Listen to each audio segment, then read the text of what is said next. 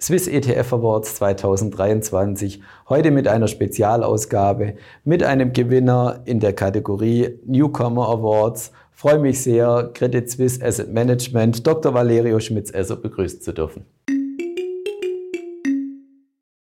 Herzlich willkommen, liebe Zuschauer, heute mit einer Spezialausgabe direkt von den Swiss ETF Awards 2023.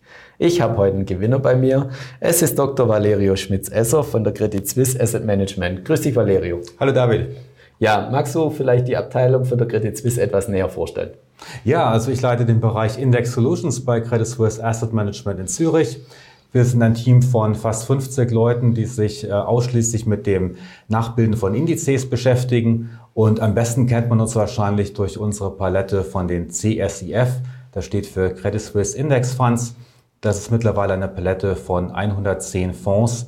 Äh, das sind Indexfonds und ETFs.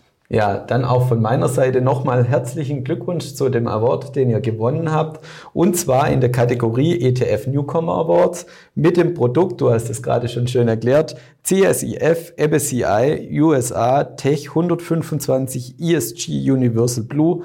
Was hat es genau auf sich mit diesem ETF? Ja, also mit diesem neuen ETF ähm, wollten wir ein Produkt schaffen, das einerseits ein schönes Core-Produkt ist, sich also als Kernanlage für ein Portfolio eignet, weil es eben sehr schön breit diversifiziert ist mit 125 Namen aus dem US-Technologiesektor. Aber es kann auch in einem breiteren Sinn als Themeninvestment aufgefasst werden, weil die Aktien, die darum enthalten sind, das sind Unternehmen, die sich eigentlich aus vier Bereichen im Bereich Technologie äh, herauskristallisieren. Das umfasst zum Beispiel ähm, Internet, also ähm, Cybersecurity zum Beispiel, aber auch Fintech. Ähm, dann haben wir dort Unternehmen, die sind im Bereich ähm, Mobilität der Zukunft aktiv, also Stichwort Smart Mobility oder auch Batterietechnik. Dann haben wir innovative Medizinalfirmen, äh, zum Beispiel Automatisierung von Diagnosetechniken, Telemedizin und last but not least ähm, Innovationsträger im Bereich Industrie.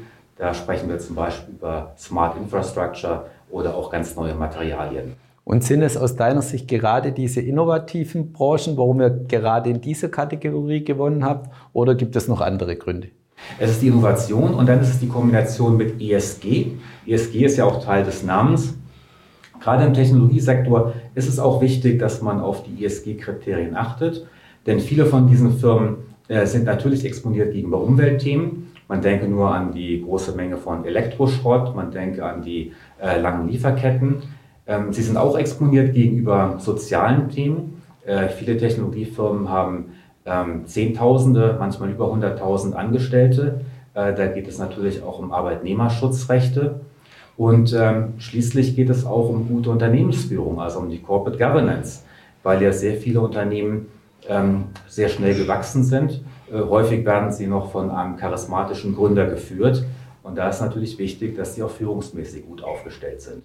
Ja, vielen Dank, lieber Valerio. Herzlichen Glückwunsch nochmal von meiner Seite. Und liebe Zuschauer, für weitere Informationen schauen Sie bitte bei uns auf der Homepage vorbei, bxplus.ch. Vielen Dank fürs Zuschauen.